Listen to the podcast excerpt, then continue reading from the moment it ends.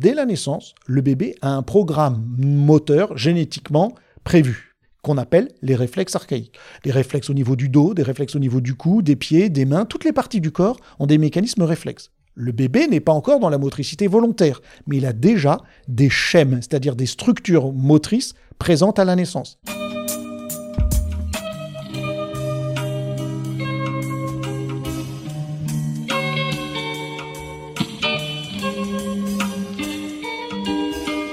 Bienvenue à tous sur Et surtout la santé, votre podcast lyonnais qui décortique des sujets de santé avec des spécialistes, avec des sportifs professionnels et parfois avec des patients aux histoires extraordinaires. Aujourd'hui, nous sommes avec Paul Landon qui, en plus d'être reconnu comme le spécialiste des réflexes archaïques, est aussi un homme, comme vous le verrez, avec un parcours extraordinaire. Ancien mauvais élève, Paul a trouvé dans le mouvement et donc dans le corps un moyen de se libérer de certains blocages qui avaient tendance à limiter sa capacité d'apprendre. En découvrant tout d'abord le brain gym, puis les réflexes archaïques, Paul a réalisé, comme il l'explique dans l'épisode, que le cerveau s'active par le mouvement et que le mouvement permet l'apprentissage. J'imagine donc les questions qui vous viennent à l'esprit. Quels sont les mouvements qui permettent d'activer le cerveau? Qu'est-ce qu'un réflexe archaïque? Comment voir si je n'ai pas intégré certains réflexes? Et évidemment, comment faire le lien entre cette non-intégration et des difficultés potentielles, qu'elles soient motrices ou cognitives?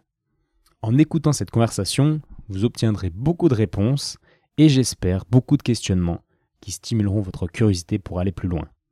Petit message également pour vous dire que cet épisode est rendu possible par ma formation Ostéo et Sport, qui est une formation destinée aux ostéopathes qui désirent améliorer leurs compétences dans le domaine de la prise en charge du patient sportif. Si une telle formation vous intéresse, vous pouvez cliquer sur le lien en bas de la description de l'épisode qui vous amènera vers une vidéo YouTube de présentation de la formation. Et si cette vidéo colle avec ce que vous recherchez, envoyez-moi tout simplement un email à etienne.bulidon.gmail.com et je vous enverrai le programme. En attendant, je vous souhaite une excellente écoute, car on se retrouve tout de suite avec notre invité du jour, Monsieur Paul Landon. Bonjour Paul. Eh bien bonjour Étienne. Merci de me recevoir euh, après ta journée de formation. Avec plaisir. Alors, euh, on va aller droit au but. Mhm. Euh, J'aimerais comprendre qui tu es. Est-ce que tu peux te présenter? Oui. Bah moi c'est très simple, je suis un ancien, enfin un enfant qui avait des difficultés d'apprentissage, un ancien mauvais élève à l'école, qui a détesté l'école, qui a galéré à l'école, et puis malgré le fait qu'on me disait que les enseignants ou mes parents me disaient t'es intelligent, tu devrais réussir, si tu voulais, tu pourrais, etc. Mais moi, j'avais beau euh, essayer, euh, j'y arrivais pas. Et donc j'ai redoublé mes classes. Et puis euh, aujourd'hui j'ai 53 ans, mais euh, l'école est obligatoire jusqu'à 16 ans. À 16 ans j'ai quitté l'école, j'ai dit j'en peux plus, c'est- pas pour moi. Mais on m'avait toujours dit tu devrais pouvoir réussir. Donc j'ai commencé un parcours, on va dire alternatif. J'ai été voir des ostéos, première démarche euh, que j'ai faite, donc euh, j'avais 16 ans. hein. Bon, j'étais déjà suivi en ostéo plus jeune, mais euh, voir des ostéos qui m'ont dit ouais, il y a des tensions, etc. Puis après, ces ostéos m'ont dit bah ça va bien dans ta structure, mais euh, il y a peut-être des trucs qui t'empêchent d'apprendre dans ton cerveau ou je sais pas quoi. Essaye d'autres méthodes. J'ai fait la méthode Vitose et puis qui s'appelle aussi et puis la gestion mentale et différentes approches alternatives. Ça m'a aidé à un certain point. Bien sûr, l'ostéo m'a aidé. Bien sûr, ces approches alternatives m'ont aidé. En France, il n'y a pas grand-chose. Et un jour, j'ai rencontré l'approche Brain Gym, qui est une approche américaine qui venait de commencer. Première formation avait lieu en France, que j'ai suivie. Et là, pour moi, ça a été un choc. Dans cette approche Brain Gym, on demande de faire des mouvements croisés, différents exercices qui impliquent les yeux, les oreilles, etc. Pour moi, ça a été une révélation. Et je suis devenu euh, le traducteur, l'assistant du créateur des créateurs de l'approche. Paul et Gail Denison sont des enseignants euh, américains. Et euh, j'ai commencé à les suivre, à les traduire, à les inviter, euh, à travailler avec eux. Et euh, ça avait été un déclic pour moi. Et comme j'ai souffert toute mon enfance de difficultés d'apprentissage, je me suis dit, bah, c'est ça que je veux faire. Voilà, j'avais pas de métier, moi. Je veux faire ça. Et donc, je suis devenu instructeur de cette approche. Et puis, j'ai créé un centre qui, s'appelle toujours d'ailleurs le Centre de formation Le plaisir d'apprendre, dans lequel j'ai commencé à enseigner ça, et puis à inviter des gens que j'avais rencontrés. Si tu veux, j'ai fait une sorte de petit euh, tour d'Europe, puis tour du monde de méthodes d'amélioration de l'apprentissage. Donc, je suis allé rencontrer des experts en concentration, en mouvement, en apprentissage. Alors, en France, j'ai- trouvé deux, trois trucs, mais je suis allé voir en Belgique, en Suisse, euh, je suis allé voir euh, au Canada, je suis allé voir aux États-Unis, j'ai rencontré des gens, et puis je les ai fait venir et organiser des formations. Donc, j'étais tout jeune, hein, j'avais 20 ans, organiser des formations dans ce centre de formation de plaisir d'apprendre. Et puis, moi-même, vu que ça m'avait aidé, je suis allé, euh, j'ai ouvert un cabinet, j'ai travaillé avec les enfants en difficulté scolaire. Donc des enfants qui avaient du mal à lire, à écrire, à se concentrer, etc., etc., etc. Donc voilà, en fait, je suis un ancien mauvais élève qui a trouvé des solutions pour moi. Et je me suis dit, bah, si ça marche pour moi, ça doit pouvoir marcher pour d'autres. Et donc j'ai passé 25 ans de ma vie à avoir euh, dans mon cabinet des enfants en difficulté d'apprentissage et à faire de la formation. Donc là, là j'ai arrêté le cabinet depuis quelques années pour me concentrer entièrement sur la formation. Mais tout au long de mon parcours, je me demandais, mais comment c'est possible que des mouvements aussi simples puissent euh, aider autant? Et c'est là que de temps en temps, on me disait, va voir du côté du développement de l'enfant, va voir du côté des réflexes archaïques. Et il faut dire que les informations sur les réflexes archaïques n'existaient pas à l'époque, donc j'ai dû chercher. Voilà, on en reparlera. Mais en gros, je suis un ancien mauvais élève qui a trouvé des situations, qui a découvert que la vie était apprentissage. Si on a des blocages de l'apprentissage, on n'arrive pas à progresser dans la vie et on a tous besoin de techniques, de moyens d'améliorer l'apprentissage. Ok, merci pour cette présentation. Et donc explique-nous un peu le, ce que tu as découvert dans le Brain Gym, ouais. qui t'a permis du coup de débloquer des choses. Ouais. Explique-nous ce qu'étaient ces choses qui étaient bloquées. Absolument. Et comment le Brain Gym t'a débloqué ça. Ben, en fait, moi, j'aimais pas l'école, mais ce que j'aimais, c'est bouger, sauter, courir, euh, grimper dans les arbres, euh, passer du temps dehors euh, et m'amuser, si tu veux. Et l'école, bah, tu dois rester assis toute la journée sans bouger, tais-toi, concentre-toi, fais ce qu'on te dit. Et donc, j'étais, on pourrait dire, allergique à l'école. Et même à l'époque, on aurait dit phobique à l'école. J'avais mal au ventre avant d'aller à l'école, j'étais pas bien. Euh, euh, vraiment, mes parents m'ont même déscolarisé plusieurs fois. J'ai fait l'école ceci, l'école cela, essayé des écoles alternatives, tu vois. Euh, je suis né en 68, donc à cette époque-là, il y avait des courants un peu alternatifs pédagogiques. Mes parents ont essayé ça. Et le brain gym, qu'est-ce que ça dit? Le brain gym, ça dit le mouvement est la clé de l'apprentissage. Le système scolaire moderne nous dit il faut pas bouger pour apprendre. Le brain gym nous dit le mouvement est la clé de l'apprentissage. Notre cerveau s'active par le mouvement et le mouvement va activer notre cerveau et donc favoriser l'apprentissage. C'est ce que veut dire brain gym. Gym, c'est gym et brain, c'est cerveau. C'est la gym. En fait, c'est bouger nous sert à stimuler notre cerveau. Et pour moi, alors tu pourrais dire bouger, évidemment. dans ce cas-là, l'enfant hyperactif, il devrait être premier de classe parce qu'il bouge dans tous les sens et il devrait... Non, on a besoin de mouvements structurants pour le cerveau. On a besoin de brancher nos yeux. On a besoin de brancher nos oreilles. On a besoin d'être capable de faire des mouvements croisés qui activent le côté droit et gauche du corps simultanément. Ce sont des mouvements naturels que font le bébé, en fait. C'est ça qui va être important. En fait, en Brain Gym, on va réutiliser beaucoup de mouvements que font naturellement les bébés quand ils cherchent à brancher leurs yeux, leurs oreilles, leur latéralité, leur cerveau, leur capacité de centrage, etc. Et en Brain Gym, on va reprendre ces mouvements, simplement on les rend praticables dans la salle de classe ou dans la vie de tous les jours. Et donc moi, tout de suite, ça a été une révélation. Et pourtant, j'étais un sportif. À l'époque, j'étais devenu moniteur de... L'hiver, je faisais moniteur de ski et l'été, je faisais moniteur de planche à voile. Donc tu vois, j'étais bon en mouvement. Mais il y a des mouvements spécifiques, yeux, oreilles, latéralité, coordination, qui ne fonctionnaient pas et qui sont pourtant indispensables pour pouvoir lire, écrire, se concentrer, compter, etc., euh, etc. Et donc le brain gym, pour moi, ça a été une révélation. C'est le mouvement et la clé de l'apprentissage. Alors quand on dit le mouvement, ça ne veut pas dire bouger n'importe comment. C'est certains mouvements spécifiques vont aider à structurer le cerveau. Ce sont les mouvements que font spontanément le bébé en se retournant, en marchant à quatre pattes, euh, en s'asseyant et en faisant tout un tas de choses. Ok. Et alors toi qui aimais beaucoup bouger, tu n'avais jamais fait ces mouvements, tu bougeais de manière non structurée, ce qui t'a jamais permis d'acquérir vraiment euh, exactement. C'est clé pour développer ton apprentissage, en fait, faculté d'apprentissage. Exactement. En fait, comme beaucoup d'enfants, j'ai eu des difficultés à la naissance. D'abord, je suis né prématuré. Bon, à 8 mois, mais en 68, 8 mois, c'était considéré quand même comme prématuré. Aujourd'hui, on n'en ferait pas toute une affaire, mais quand même. Donc, j'ai été mis en couveuse. Ma mère a pas pu m'allaiter, me prendre dans les bras pendant un mois. Euh, ensuite, j'ai pas marché à quatre pattes. Bon, je l'ai su après, enfin, euh, en interrogeant ma mère, etc. Donc, euh, n'ayant pas passé à quatre pattes, j'ai pas développé les mouvements croisés. Émotionnellement, j'ai pas eu d'attachement qui a pu se faire correctement à la naissance comme il doit se faire, puisque ma mère a pas pu me prendre dans les bras, etc., etc., et mal été. Donc, il y a tout un tas de mécanismes que normalement fait le bébé qui n'ont pas pu se mettre en place chez moi. Donc, après, tu te développes. Tu te développes parce que tu es intelligent, tu te développes parce que tes parents t'éduquent plus ou moins bien, etc. Donc, tu, comment, tu progresses dans la vie. Mais des bases n'ont pas été acquises. Et du coup, quand après on m'a demandé reste assis à l'école et fais ci et ça, bah ça va pas parce que j'ai pas les bases qui permettent à mon corps de rester tranquille, de me concentrer, de mémoriser, d'avoir euh, par exemple un mouvement avec les yeux qui permet de croiser la ligne médiane et de lire avec fluidité, mémoriser ce que tu lis, etc., etc.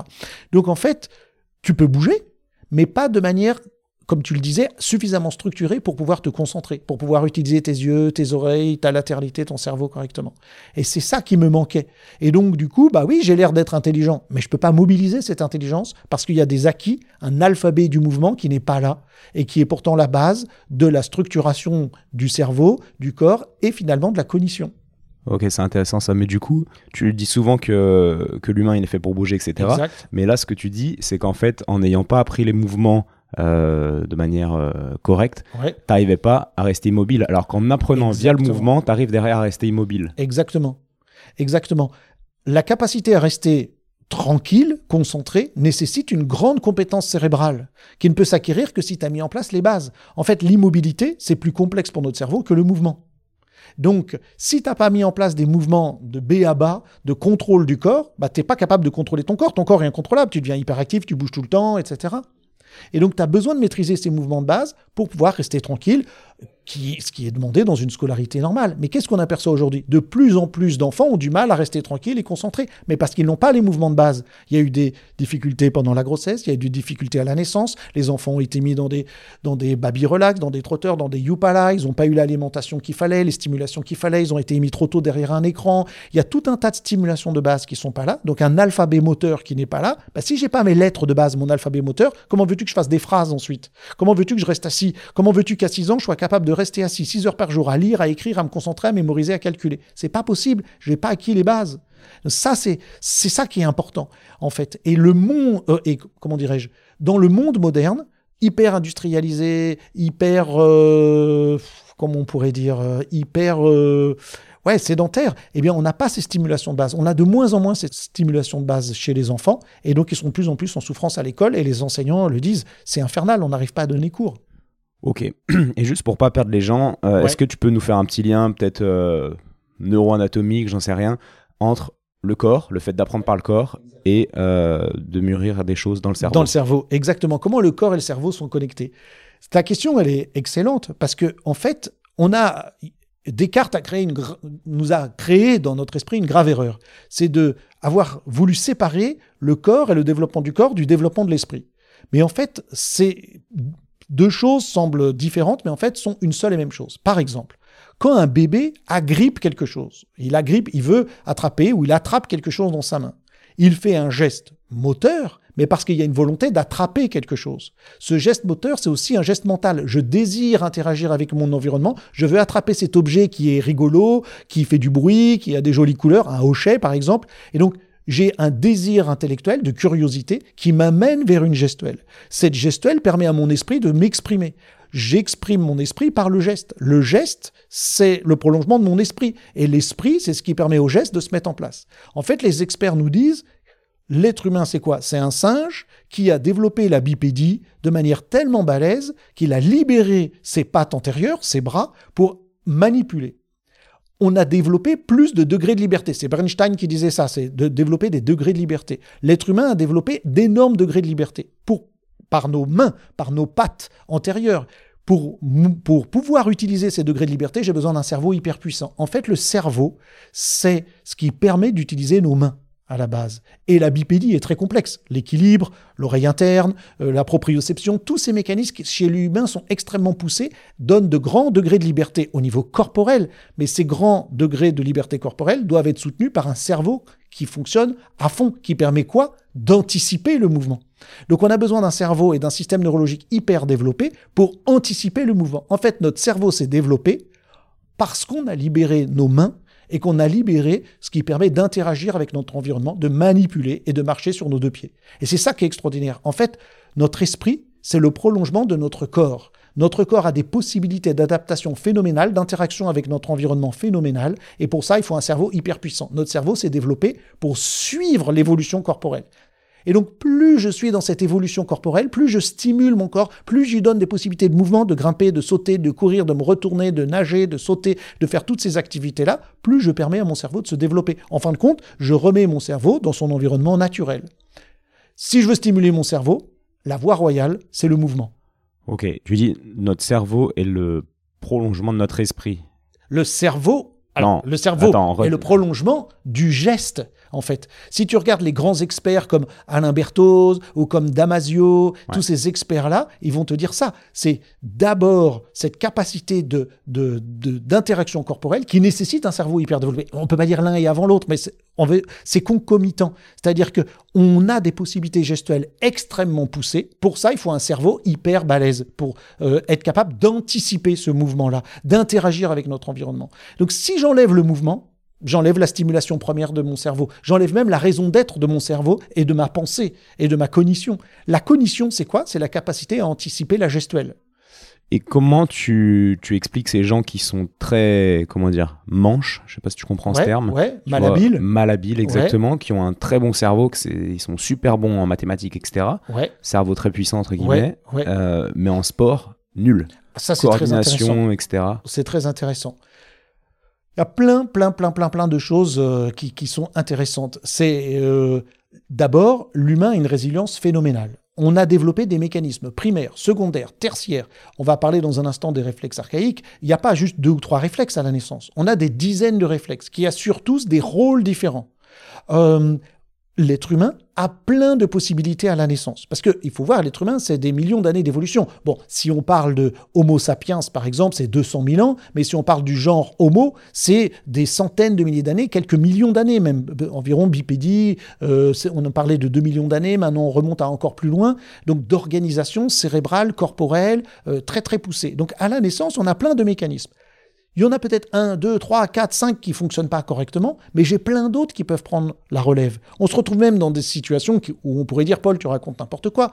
Des gens qui sont handicapés, moteurs, qui ne peuvent pas marcher, qui ne peuvent pas manipuler, mais qui sont très intelligents, qui sont capables de... Et j'en connais d'ailleurs des personnes infirmes moteurs d'origine cérébrale qui font des études à la fac et qui sont pas capables évidemment de faire le moindre mouvement croisé et tout ce que je raconte là. Mais parce que chez eux, il va y avoir quand même tout un tas de mécanismes qui sont là, qui sont génétiquement programmés chez l'être humain. Et donc on a une capacité d'adaptation phénoménale. On a des capacités, nous les humains, phénoménales. Maintenant, il y a une différence entre fonctionner à minima et fonctionner de manière optimale. Quand moi j'ai un bébé, je veux lui donner euh, accès au maximum de son potentiel. Je veux euh, lui donner le maximum de ce qu'un humain pourrait euh, faire pour lui donner un maximum de choix. Plus je vais lui permettre du mouvement, mieux ça va être. Maintenant, attention, le mouvement, on pense souvent au moteur, c'est-à-dire capacité à marcher à quatre pattes, par exemple. Mais on va parler aussi des bercements. Les bercements, c'est-à-dire le bébé va être énormément bercé. Et là, il n'y a pas de personne en situation de handicap qu'on ne puisse pas ne pas bercer. Un bébé va être bercé. En le berçant, on va stimuler son système vestibulaire. Et ce système vestibulaire, il est mature à la fin du deuxième trimestre. Donc quand le bébé, il a un trimestre encore dans le ventre de sa mère, le mois 7, 8 et 9, il est extrêmement bercé, stimulé au niveau du système vestibulaire. Ça veut dire que son système proprioceptif vestibulaire vont être stimulés encore et encore et encore. C'est un, ça, c'est un mouvement qui est reçu, si tu veux. Et ça, s'il n'y a pas ça, il n'y a pas de vie parce que c'est la réponse, c'est notre système euh, nerveux de base, on pourrait dire le cerveau euh, reptilien, archaïque, qui a besoin de percevoir le mouvement. Donc ça, ça existe dans tous les cas. Et puis le toucher, on s'organise par le toucher, par les massages, par les câlins, par le contact peau à peau, corps à corps entre le parent et son enfant. Donc quand on dit motricité, c'est motricité, mais aussi bercement reçu, passif, et aussi euh, stimulation tactile. Donc ça, c'est très important. Donc oui, on peut avoir une personne, personne en situation de handicap, mais s'il n'a pas été pris dans les bras, s'il n'a pas été bercé, il est mort. En fait, un être humain qui n'est pas pris dans les bras meurt, on le sait aujourd'hui, il se laisse mourir. Donc on a besoin d'être pris dans les bras, on a besoin d'être bercé et de mettre du mouvement dans nos vies pour pouvoir utiliser au maximum notre cerveau. Mais oui, il y a des personnes qui vont, c'est très étonnant, être, euh, avoir une grande intelligence cognitive, intellectuelle et être, euh, comme tu disais, un manche ou maladroit dans leur corps et pas bon au sport. Et puis des sportifs de très haut niveau qui vont avoir du mal à, mémoriser les tables de multiplication ou des choses comme ça. Et c'est ça qui montre que l'être humain a des capacités extraordinaires. Même quand les conditions optimales ne sont pas là, il va être capable de faire des choses phénoménales.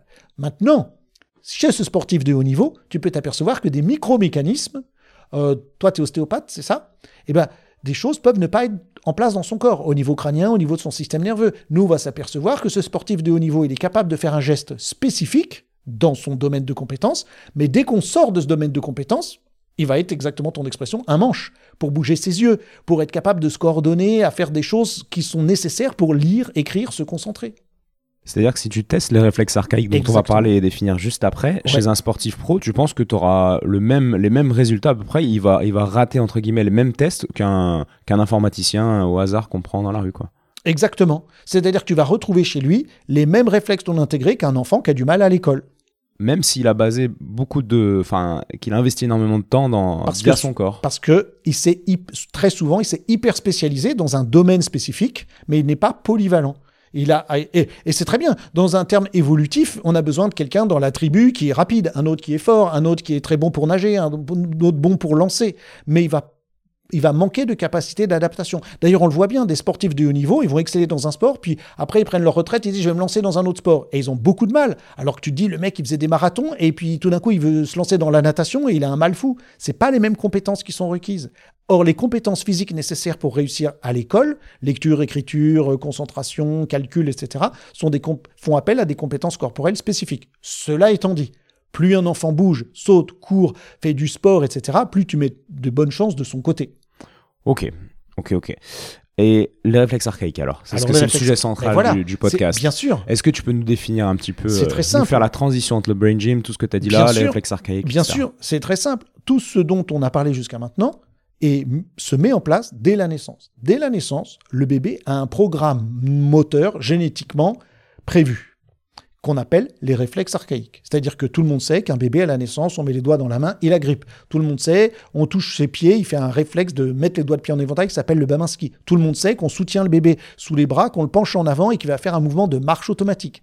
Eh bien, il y a plusieurs dizaines de ces réflexes à la naissance. Des réflexes au niveau du dos, des réflexes au niveau du cou, des pieds, des mains, toutes les parties du corps ont des mécanismes réflexes. Le bébé n'est pas encore dans la motricité volontaire, mais il a déjà des schèmes, c'est-à-dire des structures motrices présentes à la naissance. Certains de ces schèmes, de ces structures, de ces patterns servent pour se nourrir, d'autres pour se déplacer, d'autres pour interagir avec son environnement, pour dire papa, maman, au secours, je suis en danger. Euh, d'autres servent pour euh, bah, des, mécanismes corporels de, digestion, de respiration, etc. On peut, désolé, je te coupe. Oui, bien sûr. Euh, donne-nous un petit exemple, le réflexe de Moreau que tout le monde doit connaître. Bien sûr. À quoi il sert? Ah, très bonne question. Qu'est-ce que c'est le réflexe de Moreau? Si on prend un bébé dans les bras et qu'on fait semblant soudainement de le lâcher sur quelques centimètres, donc on laisse comme si on laissait tomber le bébé sur quelques centimètres. Si on fait ça, un bébé de moins de 3 mois va exercer ce qu'on appelle le schème de réflexe de Moreau. Il va ouvrir son axe tout d'un coup, aller vers l'extérieur, ouvrir bras et jambes, avoir une impression de, détresse, puis il va se refermer vers lui-même. Il s'ouvre, il pousse un cri, et puis il se referme sur lui-même. Ça s'appelle le réflexe de Moreau. Tu regardes ça, tu dis à quoi ça peut bien servir? En fait, il va y avoir deux choses. Première chose, si tu vois un bébé et que tu le poses un peu soudainement, il va tout de suite activer son moro, il va dire au secours, me pose pas, prends-moi dans les bras. Pour comprendre ça, il faut revenir au fait que les bébés sont prévus, enfin sont prévus, sont programmés génétiquement pour naître au temps de la préhistoire. Il faut remettre les choses dans leur contexte. Les réflexes, c'est euh, le, résultat d'une longue évolution, de millions d'années d'évolution. Imagine-toi la préhistoire. T'es chasseur-cueilleur. C'était 200 000 ans de vie de l'être humain. Hein. Il faut se remettre dans le contexte que l'agriculture, ça vient de sortir. C'est la nouvelle invention qui date depuis 5-6 000 ans. Euh, c'est un petit test qu'on fait en tant qu'humanité, l'agriculture, mais on a toujours été chasseur-cueilleur. Donc, tu es ici, par exemple, en France, il y a 40 000 ans, grotte de Lascaux, etc., euh, grotte de Chauvet plutôt, 40 000 ans, excuse-moi. Euh, euh, tu dis tiens, euh, je vais aller chasser ou je vais aller cueillir. Je vais laisser le bébé là. N'oublie pas qu'à cette époque-là, il faisait froid sibérien, donc il faisait peut-être là en cette saison moins 15, moins 20 degrés. Tu vas pas laisser ton bébé là, aller à la chasse. Tu reviens, soit il est mort de froid, soit il a été bouffé par quoi? Qu'est-ce qu'il y avait par ici? Des hyènes, des tigres à dents de sabre, euh, des loups, etc. Tu ne feras pas faire ça. Tu ne vas pas laisser un bébé, ça ne viendrait pas à l'idée d'ailleurs, un bébé de moins de 3 mois seul pendant que tu vas chasser ou cueillir. Si jamais tu oublies ton bébé, dès que tu poses ton bébé, il va faire le moro, il va ouvrir ses bras, il va orienter son regard vers toi, il va me dire, il va te dire, prends-moi dans les bras, par sa corporelle, par sa gestuelle. Il va te dire, prends-moi dans les bras. Et toi, tu peux pas résister. Ce bébé oriente son regard vers toi, il ouvre ses bras comme ça et il pleure. Spontanément, tu prends le bébé, tu dis, ah bah oui, bébé, je vais pas t'oublier. En quelque sorte, le réflexe de Moreau, c'est un réflexe qui dit au bébé Prends-moi dans les bras, me laisse pas. Un bébé de moins de trois mois est fait pour être porté. Nous sommes des mammifères porteurs. Les chasseurs-cueilleurs portent leurs bébés avec eux. Que tu ailles en Afrique, en Asie, en Amérique du Sud, on porte toujours les bébés en écharpe de portage, sur le dos, sur le côté, etc., dans les bras. Tu l'abandonnes pas. Parce que sinon, il va mourir. C'est aussi simple que ça. Plus il grandit, plus tu vas pouvoir le poser de plus en plus longtemps, etc. Il se trouve que le réflexe de Moreau n'est présent que trois mois. Au bout de trois mois, il n'est plus là. Au bout de trois mois, le bébé contrôle son cou. Donc sa tête ne part plus en arrière. Tu peux faire sauter le bébé dans les bras, ce que tu peux pas faire à trois mois. Il est tout mou, le bébé. Euh, le bébé de trois mois te dit garde-moi toujours à proximité dans les bras. C'est une question de survie pour le bébé. Si tu l'oublies, il est mort. On voit cette, situation catastrophique. Les gens mettent le bébé dans la voiture, dans le siège arrière, ils sortent, ils vont acheter des cigarettes, ils oublient, ils discutent, ils oublient le bébé, c'est l'été, 40 degrés, et le bébé, il, meurt dans la voiture. Le réflexe de Moreau, c'est pour dire, ne me laisse pas, si tu me laisses quelque part, je me réveille, je pleure, et voilà. Donc il sert à quelque chose. Mais maintenant, c'est pas tout. Ce réflexe, il va s'inhiber. Au bout de trois mois, le bébé, il dit c'est bon, je maîtrise ma tête, on va moins me laisser, euh, voilà, je une certaine maturité, etc. Toi, tu grandis. T'as plus besoin de ton Moreau. Et un jour, tu glisses sur une plaque de verglas ou sur une peau de banane. Hop, au moment où tu glisses, tu vas faire le Moreau. Tu vas ouvrir ton axe, tu vas réagir exactement quand tu perds l'équilibre, comme un bébé qui fait Moreau. Et tes bras vont aller vers l'extérieur et vont chercher quelque chose à attraper. Et peut-être tu vas taper sur une barrière, taper sur quelque chose, taper et te rattraper au dernier moment. En fait, ton Moreau, il s'est inhibé, mais il n'a pas disparu. Il dit, dès que tu sens que tu perds l'équilibre, j'ouvre mes bras vers l'extérieur pour attraper quelque chose. La preuve en est que si tu prends un bébé, tu veux tester son morot, tu le lâches, tu fais semblant de le lâcher sur 10-20 cm, il fait un morot. Tu prends quelque chose, tu lui mets dans la main, avec son réflexe d'agrippement, il va agripper. Tu retestes le morot, le bébé ne réagit plus. Pourquoi? Parce que le but du morot, c'est d'aller chercher de la sécurité et de l'agrippement. Si je suis déjà dans les bras de quelqu'un et que j'agrippe déjà, je n'ai pas besoin d'activer mon morot. Or, chez nous, tu glisses sur une plaque, tu t'ouvres, tu cherches à agripper.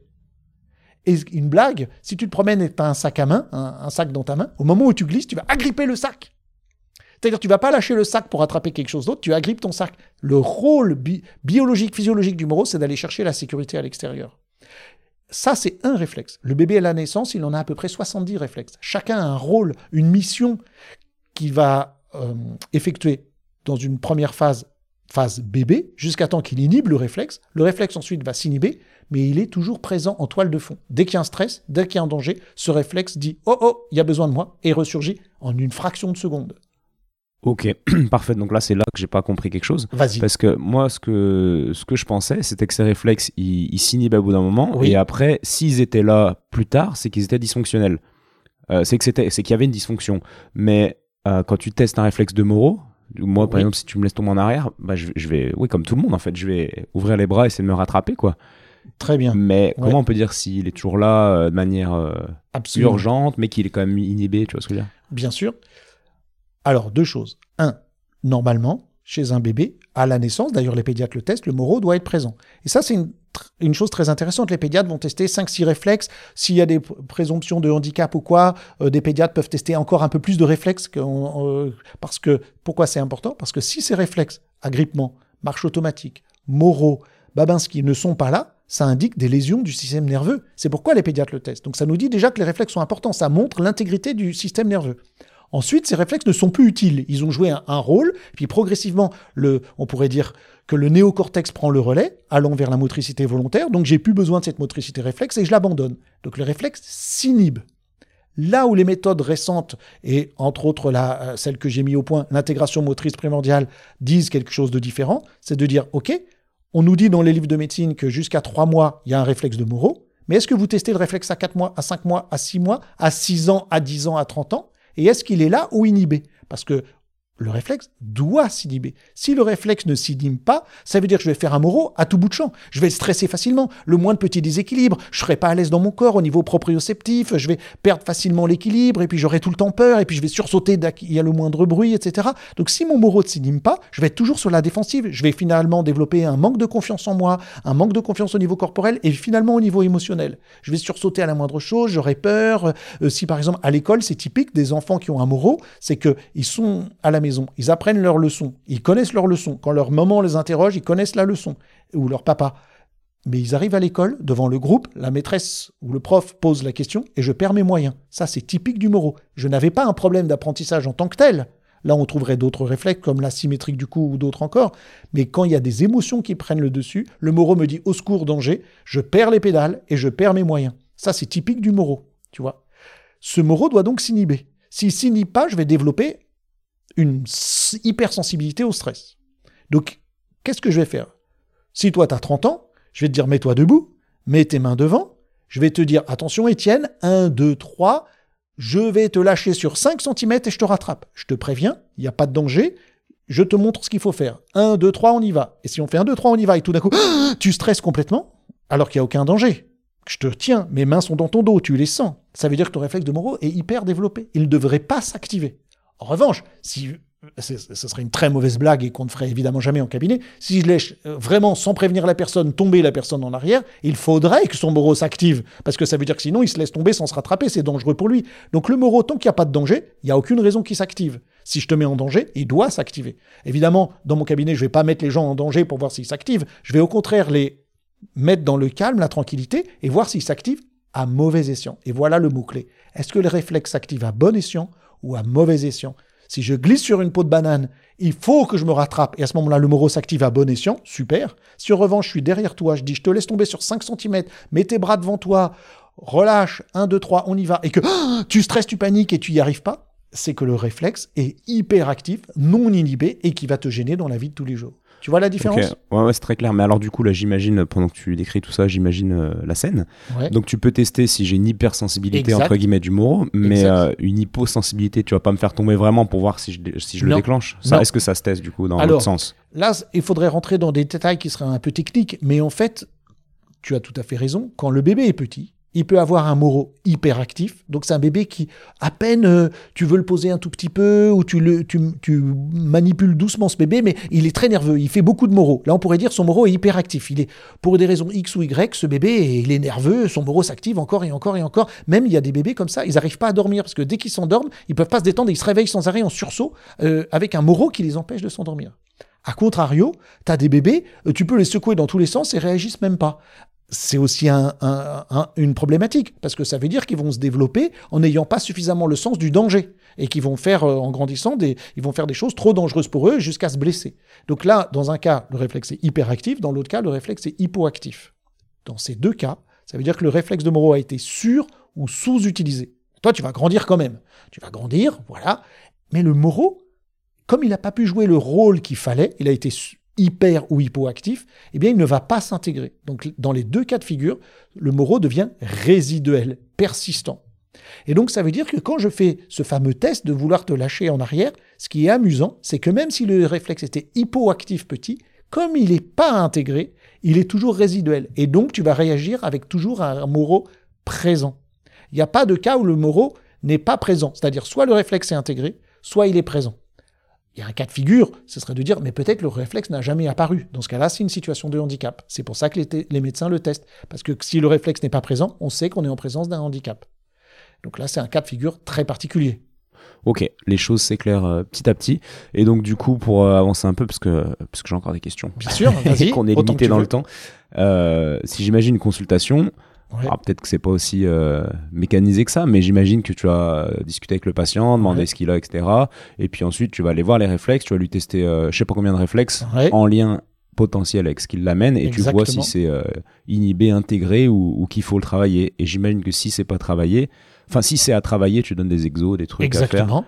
Exactement. Ok. C'est tout à fait ça. C'est-à-dire que mon but, c'est avec la personne de voir est-ce qu'elle a accès à tout son potentiel en termes d'intégration des réflexes. Donc quand quelqu'un vient me voir, en fonction des raisons pour lesquelles il vient me voir, de son objectif, je vais observer ses réflexes.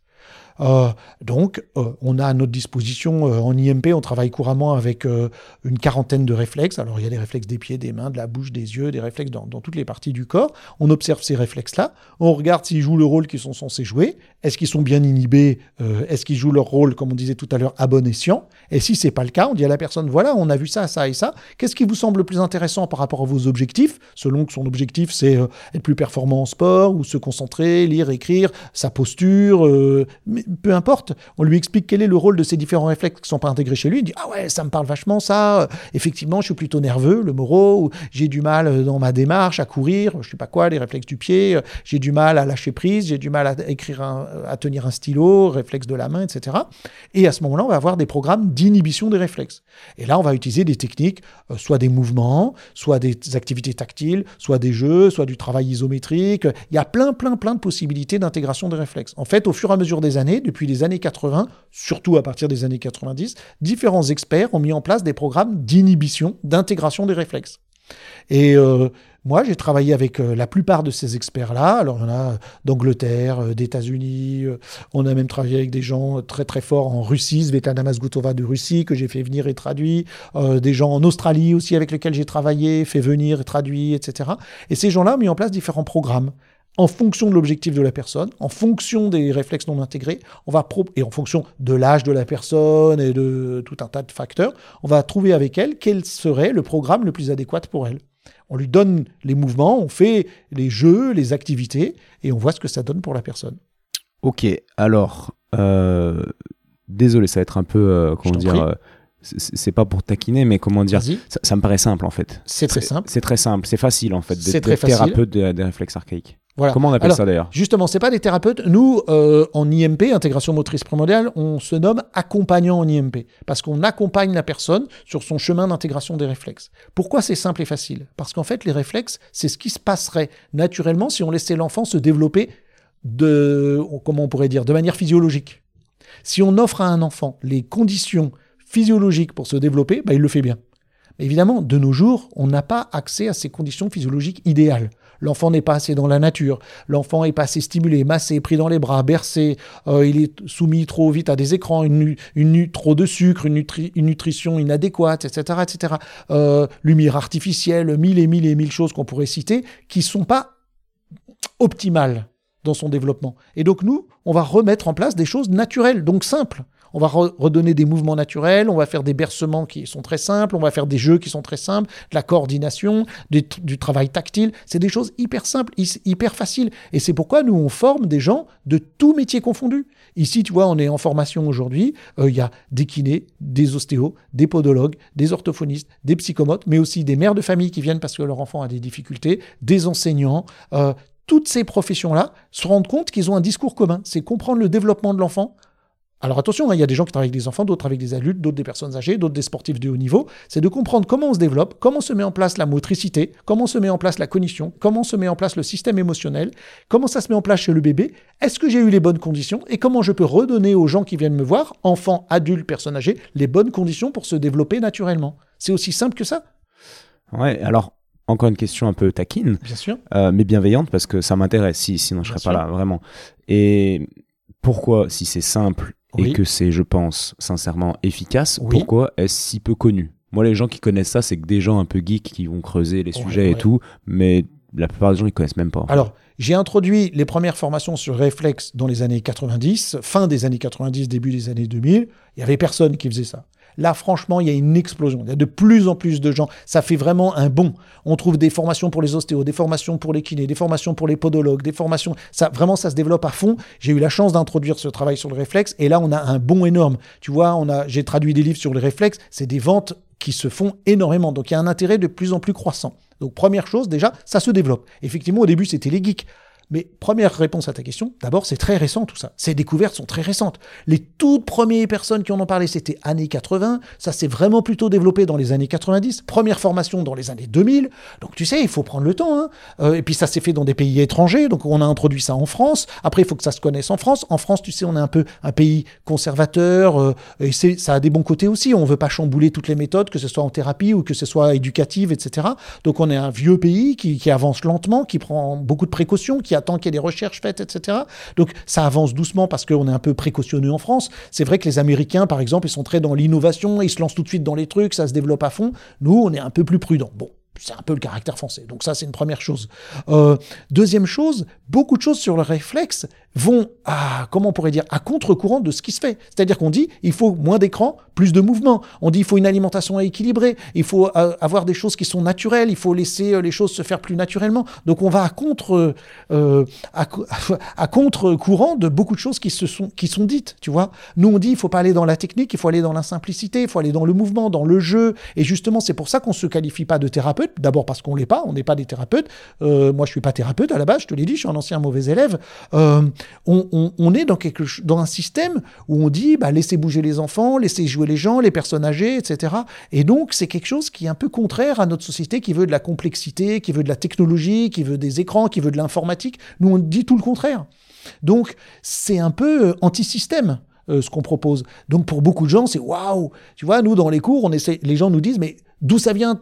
Pourquoi les gens n'arrivent pas à intégrer leurs réflexes? Bah, On dit, bah ouais, mais tu peux pas intégrer tes réflexes assis 12 heures par jour sur un canapé. Ça peut pas marcher. Ou sur une chaise. Donc, débarrassons-nous des chaises. Euh, jouons, sautons, courons, euh, allons dehors, euh, dans les arbres, grimpons dans les arbres, etc., etc. Donc, c'est un discours un petit peu, tu vois limite pour certaines personnes. Tu vois, les gens, si tu as remarqué, dans la salle de cours, on n'a pas de chaise, on est au sol, on travaille au sol. Dans nos cabinets, on travaille au sol, les gens sont surpris. On est plus proche à ce moment-là des psychomotriciens. Les psychomotriciens travaillent au sol parce qu'on fait faire du quatre pattes, euh, on fait ramper les gens, on les fait bouger, sauter, courir, grimper, travailler sur plateau d'équilibre.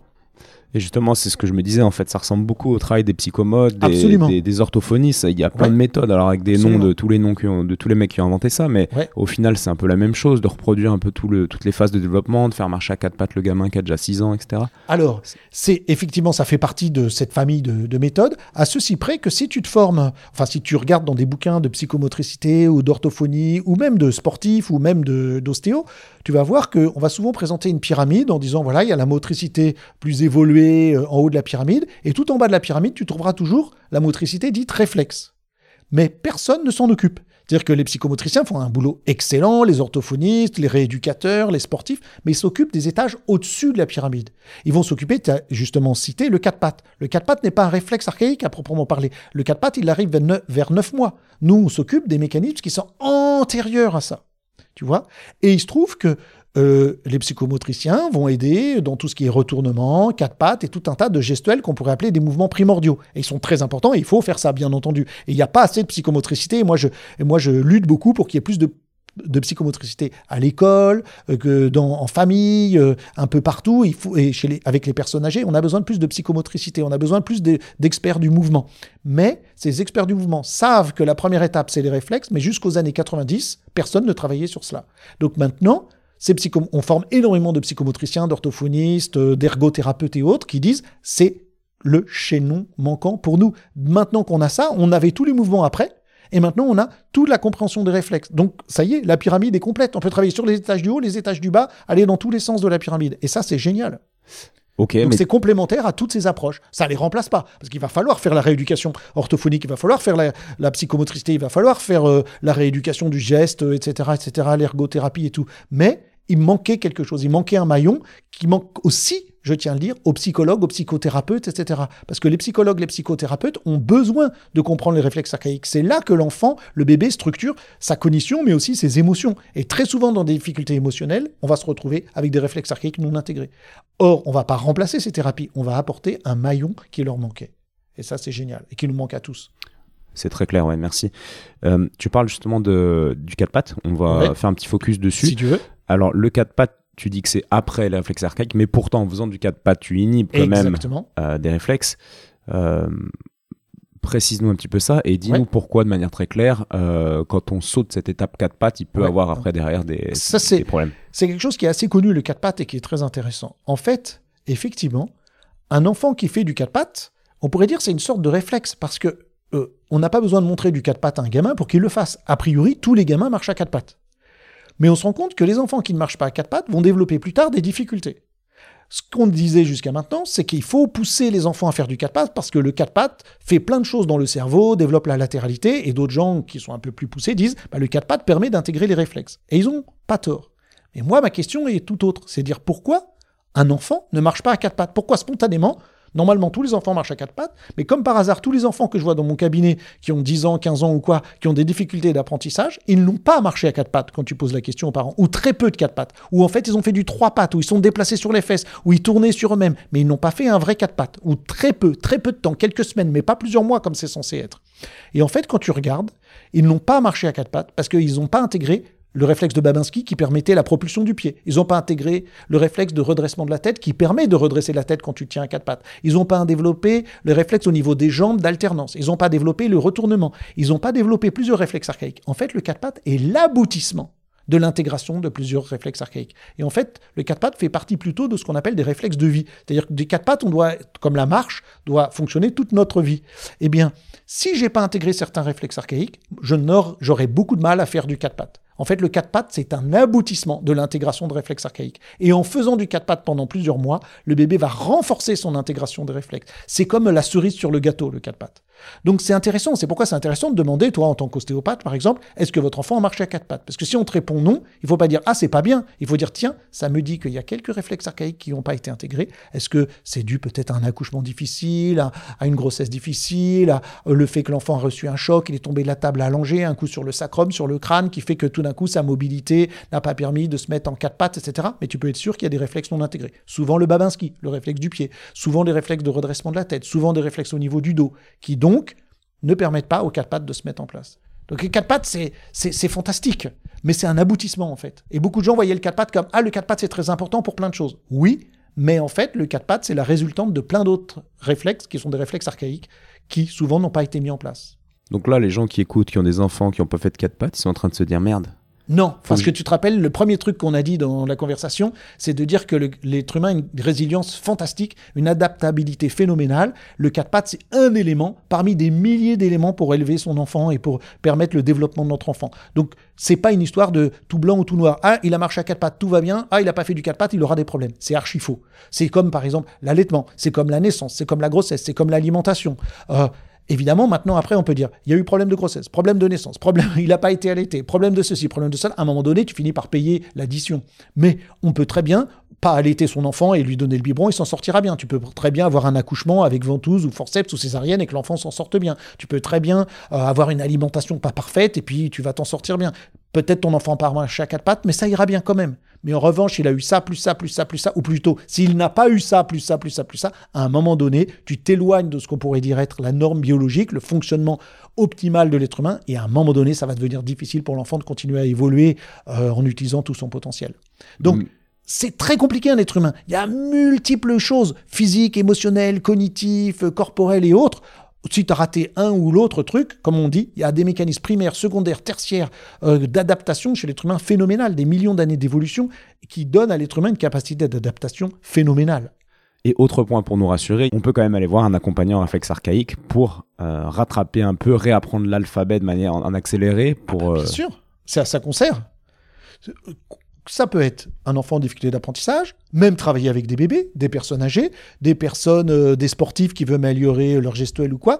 À tout moment de la vie, on peut regarder est-ce que mon bagage réflexe fonctionne comme il faut? Est-ce que, comme tu viens de le dire, j'ai accès à mon alphabet qui est non seulement à la base, c'est mon alphabet moteur, mais c'est grâce à cet alphabet moteur que je vais pouvoir avoir un alphabet émotionnel et un alphabet cognitif. Donc, est-ce que mon alphabet est bien en place? Une fois que cet alphabet est en place, la personne, elle va décider de faire des phrases, des mots, des poésies, des romans avec cet alphabet-là. C'est-à-dire d'être capable de danser, de courir, de sauter, de lire, d'écrire, d'interagir de, socialement avec les gens, d'avoir une vie amoureuse, d'élever des enfants et tout et tout. C'est ça qui est magnifique. Quand on donne les bases et que les bases sont acquises correctement, eh bien après, j'ai une, je, ça marche dans la vie. J'ai pas besoin d'aller voir le thérapeute, j'ai pas besoin d'aller voir le spécialiste sauf si je rencontre une difficulté. Et la difficulté, c'est toujours une situation d'apprentissage. Dès que dans la vie, on est limité dans mes capacités d'apprentissage, eh bien, c'est là que le thérapeute intervient, que ce soit au niveau cognitif, au niveau émotionnel, et même, je dirais, au niveau ostéopathique. Pourquoi je vais voir l'ostéopathe? Parce que tout d'un coup, là, je suis bloqué dans ma vie. J'arrive plus à bouger comme je veux bouger. J'ai des douleurs qui m'empêchent d'avancer. J'ai quelque chose à apprendre. Quoi? À bouger mieux, naturellement, à réutiliser mon corps, à retrouver un mode de vie adéquat qui fait que j'ai plus besoin d'aller voir l'ostéo. Parce que le but de tout un chacun, c'est de voir un minimum de thérapeutes dans la vie. J'ai pas, pas envie d'aller voir mon ostéopathe régulièrement, j'ai pas envie d'aller voir mon psy régulièrement. C'est très j'y vais chez l'ostéopathe hein, régulièrement, enfin, de temps en temps dans l'année pour voir que tout va bien. Je vais chez le psy, j'aime bien faire quelques séances d'hypnose quand je suis stressé et tout, euh, c'est très bien. Mais je veux pas que ce soit régulier, parce que je veux vivre un mode de vie qui fait que les choses vont bien au niveau corporel, au niveau émotionnel, au niveau cognitif, et que comme j'ai accès à mon alphabet moteur, cognitif et émotionnel, bah, je m'en sors. Je suis en situation d'apprentissage. La vie, c'est un apprentissage. Si j'ai accès à cet alphabet de base, ben, je suis capable de tout faire. À partir de quel âge on peut emmener un, gamin consulter On peut euh, aller avec des femmes enceintes et on peut avoir un bébé dès la naissance. de la naissance, c'est un petit peu tôt quand même, mais euh, très très vite. Parce que le plus tôt, on peut regarder les réflexes, est-ce qu'ils sont en place chez le bébé Alors, Justement, on va pas paniquer. En général, on ne fait que rassurer les parents, dit laissez l'enfant, prenez-le dans les bras, bercez-le, faites tout ce que vous faites naturellement. On redonne confiance aux parents pour laisser l'enfant évoluer naturellement. Et euh, si jamais euh, les, parents ont des doutes, on peut vérifier quelques réflexes, réflexes de succion, on peut vérifier justement le réflexe de Moreau, etc. Et au fur et à mesure des mois, on peut regarder que les choses sont bien en place. Mais nous, à ce moment-là, notre intervention sera, sera vraiment extrêmement réduite. C'est plutôt de dire aux parents de se faire confiance, de laisser faire l'enfant de le suivre dans son développement, plutôt que chercher à l'hyperstimuler, tu vois. Donc on va éviter, euh, par exemple, je voulais dire, euh, éviter de, de mettre l'enfant dans, dans un Yupala, tu vois, on sait très bien que c'est une mauvaise chose, tous les pédiatres sont contre, les psychomotes sont contre, et nous, d'un point de vue réflexe, on sait que c'est une catastrophe. Donc euh, les ostéos aussi d'ailleurs. Donc on va aller dans ce sens-là, laisser l'enfant se développer naturellement, laisser lui un maximum de possibilités de mouvement, éviter les écrans le plus possible et le plus tard possible, les écrans dans la vie de l'enfant, parce qu'il a besoin de jouer, de sauter, de courir, d'aller dehors, d'interagir avec les autres, racontez-lui des histoires, bercez-le, câlinez-le, voilà, faites des jeux de société. Euh. Le Yupala, c'est une catastrophe. Est-ce que tu peux m'expliquer? Je suis une maman. Euh, euh, ma belle-mère m'a offert un Yupala toute contente. Mmh. comment j'explique à ma belle-mère que le Yupala, j'en veux pas pour mon enfant? Ouais, en fait, je dis souvent les choses. Pour élever un enfant, on a besoin que de trois choses pour élever un enfant. De l'amour, des bras aimants, donc ça reprend la première chose, et le sol. L'enfant, il est soit dans vos bras, soit au sol. Point final. J'ai pas besoin de Yupala, j'ai pas besoin de, de siège incliné, j'ai pas besoin de rien du tout. En fait, l'enfant, euh, tous ces dispositifs modernes, c'est bien pour euh, remplir les caisses des vendeurs de dispositifs, mais c'est pas une bonne chose. Et d'ailleurs, quand tu demandes à des psychomotes, à tout le monde, c'est pas une bonne chose. Pourquoi? Parce que ces dispositifs empêchent l'enfant de bouger.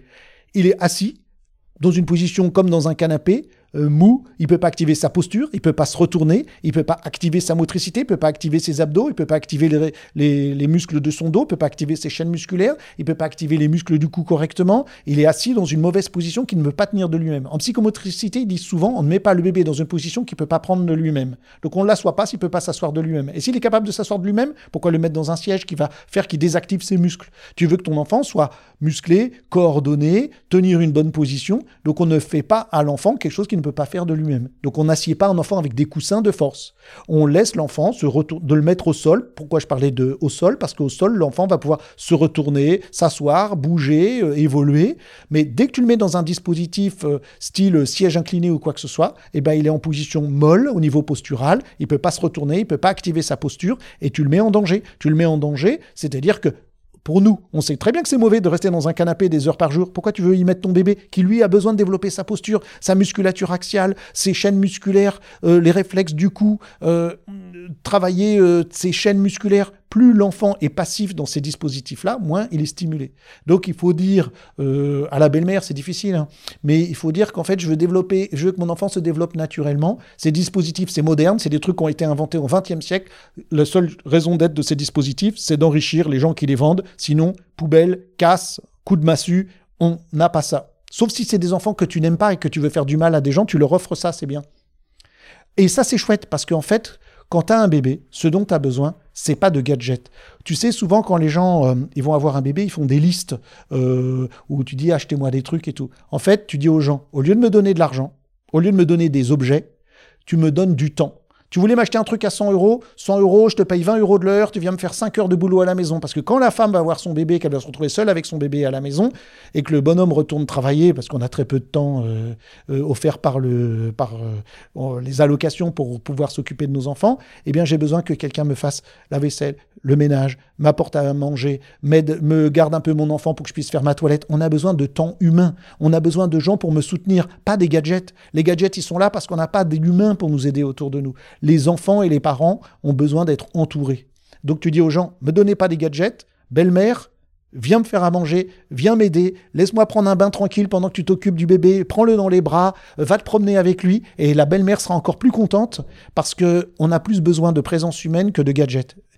Pourquoi on a inventé les gadgets au XXe siècle? Parce qu'on n'arrivait plus à s'occuper de nos enfants, parce qu'on nous demande d'être là, à travailler toute la journée, et en plus d'avoir des enfants. On ne peut pas travailler toute la journée et avoir des enfants.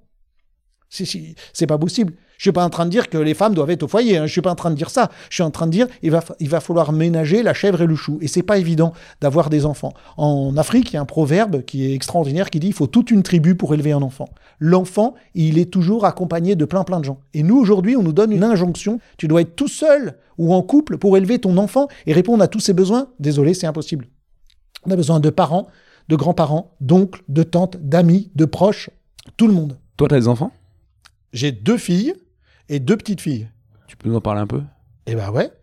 Euh, j'ai une fille aînée et une fille cadette. Ma fille aînée, elle est tatoueuse perceuse. Elle a son truc de tatoueuse perceuse. C'est une artiste. Leur mère est une artiste professionnelle, euh, diplômée des beaux-arts. Et, et mes filles ont passé toute leur vie dans le dans le dans l'atelier de leur mère, qui est donc une artiste professionnelle et qui enseigne ça. Donc mes filles, depuis tout petit, euh, ont non seulement fait du brain gym, mais ont fait de la peinture, de la sculpture, de la poterie, de la terre, du collage et toutes ces choses-là. Et ça, c'est super chouette. Donc ma fille aînée est devenue perceuse tatoueuse et non tatoueuse uniquement et pas trop perceuse, mais plutôt tatoueuse. Donc elle a un, un shop, comme on dit, de tatouage. Et ma fille cadette est comédienne et danseuse professionnelle, intermittente du spectacle. Donc elle danse et elle fait. C'est des artistes. Mes deux filles sont des artistes. C'est parfait. Bah, en fait, moi, je me dis souvent ça, que Ouais. quand on laisse l'humain vraiment, euh, comment dire, se développer euh, de manière naturelle et, Mm. et- et- et- et qualitative, c'est souvent que ça donne des artistes. Exactement. Pourquoi? Parce qu'on a besoin de plus d'artistes dans notre société. On est dans- Regarde bien, pendant le Covid, on avait disait les artistes, allez hop, c'est pas un métier essentiel. Si t'enlèves l'art aux humains, c'est plus la peine. hein. On remonte dans les arbres et on redevient singe euh, à vivre dans les arbres. Je veux dire, moi, je, trouve que c'est chouette, la vie de singe, hein, c'est très chouette. Mais l'être humain s'exprime depuis la préhistoire la plus ancienne par de l'art, par le fait qu'on est artistique. C'est ça qui, qui rend l'humain humain. C'est cette capacité artistique, c'est une transcendance. Que ce soit la danse, que ce soit le dessin, la peinture, euh, les grottes préhistoriques. Mais encore aujourd'hui, c'est des œuvres d'art phénoménales. Euh, moi, je suis passionné d'art préhistorique, c'est absolument phénoménal. L'être humain exprime, c'est justement cette gestuelle dont on parlait, cette intensité du mouvement, cette, cette pensée, cette création par l'art. Et t'enlèves l'art et regarde, qu'est-ce que c'est que l'art à l'école? C'est honteux. Comment le gouvernement considère l'art, la culture, c'est honteux. L'art, c'est ça qui fait. Tu crois que l'être humain, c'est être derrière un ordinateur toute la journée à faire de la compta, à faire de l'informatique, à faire je sais pas quoi? C'est pas ça la raison d'être de l'être humain. C'est chanter, danser, euh, c'est euh, s'exprimer comme ça. Alors j'ai de la chance, mes filles sont artistes et, et moi je vois souvent des gens dans mon cabinet, ils me disent ouais mon enfant, euh, voilà, euh, je voudrais qu'il soit euh, notaire, qu'il soit médecin, qu'il soit ceci, cela. J'ai Ouais, c'est très bien, on en a besoin. hein. Mais dès qu'ils disent ouais mais regardez ce qui l'intéresse, c'est la sculpture, c'est la peinture, c'est la guitare, dites-lui, dites-lui que c'est pas un vrai métier. Je dis comment ça, c'est pas un vrai métier? C'est des métiers de crève la faim. Je dis vous rigolez ou quoi? Johnny Hallyday, Jean-Jacques Goldman? Euh, si leur papa et leur maman avaient dit laisse tomber ça, c'est un métier de crève la faim, eh bien comment je ferais tous les matins pour me lever sans encore un matin, un matin pour rien? Ce serait terrible. Et tous ces gens qui ont défilé sur les Champs-Élysées quand Johnny Hallyday est mort, qu'est-ce que tu leur dis? Il n'y aurait pas eu Johnny Hallyday. Bon, d'autres gens disent t'aurais pas eu Mozart, mais la vie serait beaucoup moins intéressante sans Johnny Hallyday, Mozart ou Jean-Jacques Goldman, ou, sans peinture, ou sans art, ou sans Picasso. Si les parents de Picasso avaient dire laisse tomber les crayons, mais la vie serait quoi? Ce serait quoi Juste de la rentabilité? De l'être humain, c'est de la rentabilité, c'est du travail, c'est que de l'usine, c'est que d'être derrière un écran et un ordinateur. Ça n'a aucun sens. On a besoin d'artistes. Mais si je laisse à mon enfant sa chance, il sera un bel artiste, un grand artiste. Il sera heureux. Et après tout, crève la faim, c'est quoi? S'il gagne 1500 euros par mois et qu'il est heureux, je préfère ça qu'il en gagne 15 000 et qu'il prenne sa, sa cocaïne et qu'il soit malheureux. Euh, Qu'est-ce que je veux? Mes filles sont heureuses. Euh, elles sont pas crève la faim, mais elles sont heureuses. Et mes petites filles, bah, j'en ai une qui a 6 et une qui a 2 ans, c'est trop tôt pour dire, mais elles adorent euh, jouer, courir, sauter, grimper, aller dans la nature, prendre une heure pour rentrer de l'école jusqu'à la maison alors que c'est à 10 minutes à pied, parce que entre l'école et la maison, on est peut-être à 10 minutes à pied, mais il y a tellement de choses merveilleuses. Par exemple, des noisettes à casser et à ramasser, oui, dans la rue, en ville. Il y a des choses à voir, marcher en équilibre sur les trottoirs, euh, sauter, courir, passer par l'endroit où il y a le toboggan qu'on sait qui est là. euh, il y a mille choses à faire sur le chemin d'école. Si tu rentres vite, le plus vite possible après l'école, pendant 10 minutes pour être à la maison, pour faire quoi? Pour regarder la télé et déconger ta pizza? C'est pas ça que je veux offrir à mes enfants. Je veux prendre le temps de rentrer en marchant, de découvrir tout ce qu'il y a à découvrir dehors, à marcher en équilibre sur le bord du trottoir, euh, et ensuite de rentrer, d'aller râper nous-mêmes les carottes et de prendre le temps de faire à manger. Et puis on mange, et puis après on raconte des histoires, et puis on s'endort, et le lendemain matin on est en pleine forme. Qu'est-ce que tu veux faire de mieux que ça? Te dépêcher de rentrer de l'école pour euh, décongeler ta pizza et de regarder une série télé? Mais franchement, cela dit, j'aime bien regarder des petites séries télé comme tout le monde de temps en temps, mais c'est pas au centre de la vie que j'ai avec mes enfants. Mes enfants, euh, d'abord, on n'avait pas de télé à la maison parce qu'on aimait faire des jeux de société, dessiner, danser, euh, bouger, euh, s'amuser. C'est ça la vie, tu vois Dernière question. C'est quoi réussir sa vie? Tu parlais de réussite tout à Ouais. l'heure du, du notaire qui prenait de la coke, etc. Exactement. ouais, non, je dis, tous les notaires prennent pas de la coke, hein, c'était pas ça. Ouais, bien idée. sûr, bien Mais sûr. on, s'est compris. Je veux dire, c'est pas parce que tu es riche que tu es heureux, c'est ça que je voulais dire. Voilà. C'est quoi la réussite? C'est quoi la réussite pour moi? C'est de comprendre que la vie est un apprentissage et que je cherche toujours à apprendre. Euh, euh, moi, je crois que, enfin, évidemment, la science nous dit que l'évolution, c'est des millions d'années. Pour arriver euh, à faire ce qu'on est capable de faire. C'est quand même extraordinaire quand on voit les compétences de ce qu'un être humain est capable de faire. Et si je me dis, la vie, c'est juste se dire qu'est-ce qu'on mange ce soir et qu'est-ce qu'il y a à la télé, waouh dans ce cas-là, des millions d'années d'évolution pour en arriver là, c'est dommage. Moi, je me dis que la vie est un apprentissage. Je veux dire que j'ai passé ma vie sur Terre et que j'ai appris. J'ai appris des choses. Euh, que la vie est apprentissage. Et j'ai appris des choses pour permettre aux autres humains aussi de se développer, de grandir, d'être plus en harmonie avec eux-mêmes, avec l'environnement, avec la planète.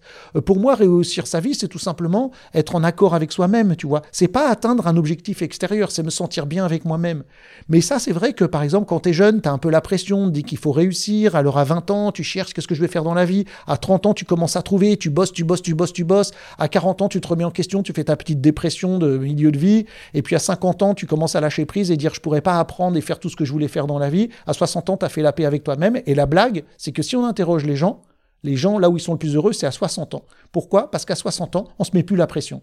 À partir de 60 ans, on se dit OK, j'ai rien à prouver à personne, je suis en harmonie avec moi-même. Et je pense que ça, on peut le faire plus tôt. D'apprendre. Moi, je rencontre des jeunes euh, aujourd'hui qui viennent faire nos formations, qui ont, qui ont 25, 26, 27 ans, 30 ans, et que ça y est, ils ont, ils ont compris ce truc-là. La vie, c'est pas une course à gagner. Parce que à partir du moment où tu es vivant, bah, tu as déjà gagné la course. Je veux dire, à, partir du moment où on est en vie, on a gagné. Qu'est-ce qu'il y a d'autre à faire que regarder le ciel étoilé la nuit, de se promener et de regarder les arbres autour de soi? Qu'est-ce qu'il y a mieux à faire que ça, que jouer avec ses enfants? Il n'y a rien de mieux à faire que ça. Dis-moi un truc qui est mieux que ça. Donc réussir sa vie, c'est arrêter de se mettre la pression, c'est de profiter du temps présent et de se dire, euh, je suis en accord avec moi-même. Voilà. Mais parfois, il faut beaucoup de temps pour ça.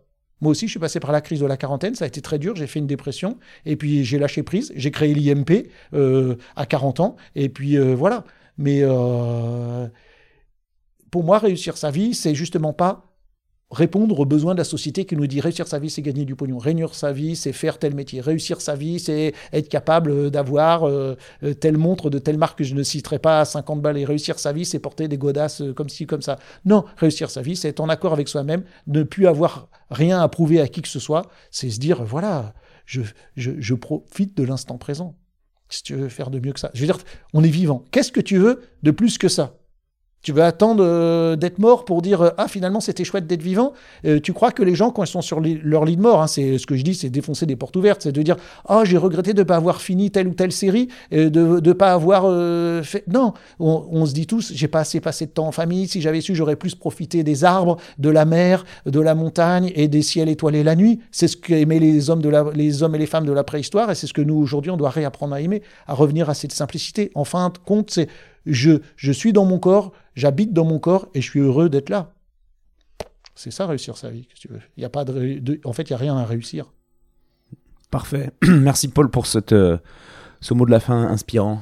merci à toi. On va devoir y aller là, je crois que ça va fermer. Mais merci de me donner euh, l'occasion euh, de participer à ton podcast, c'est très sympa. Avec plaisir. confiance. Vraiment, avec plaisir. À bientôt.